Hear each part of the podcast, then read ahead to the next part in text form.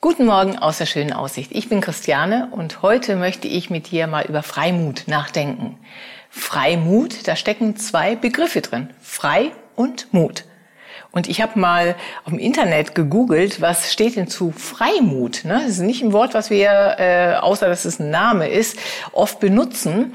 Aber da ist eine Charaktereigenschaft ähm, äh, beschrieben. Und zwar steht da, wenn du deine Meinung oder deine Gesinnung offen mitteilst, auch wenn es Widerstand gibt.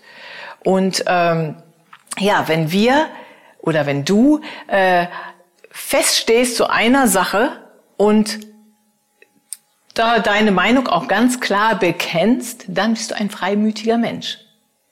Jetzt frage ich dich, wie reagierst du, wenn du auf Jesus angesprochen wirst? Auf dein Glauben, aufs Bibellesen, am Arbeitsplatz oder wo auch immer? Entwickelst du dich dann zu einem Rumdruckser, dass du denkst, hm, und man versucht aus der Nummer wieder rauszurudern, oder antwortest du freimütig? Johannes und Petrus waren in so einer Situation. Es ist jemand gesund geworden in dem Namen Jesus. Und das hat ein Aufsehen erregt.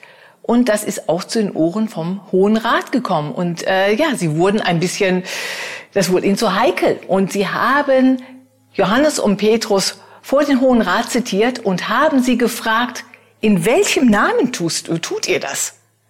Und dann steht in Vers 8, Kapitel äh, 4, wo Petrus einfach sagt, erfüllt mit dem Heiligen Geist in dem Namen Jesus haben wir das getan. Und dann erzählt er von Jesus die Geschichte. Und dann, passt mal auf, in Vers 13 steht, als sie aber, also die, der Hohe Rat, als sie aber die Freimütigkeit von Johannes und Petrus sahen, wunderten sie sich, denn es waren einfache und ungelehrte Menschen.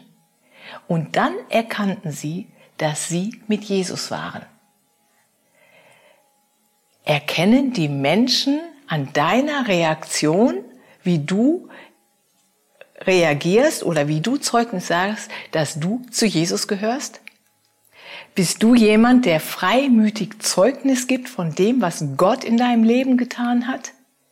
Ich wünsche dir heute, dass du freimütig bist, dass die Menschen durch dein Lebenszeugnis erkennen, dass du zu Jesus gehörst. Hab einen wunderbaren Tag.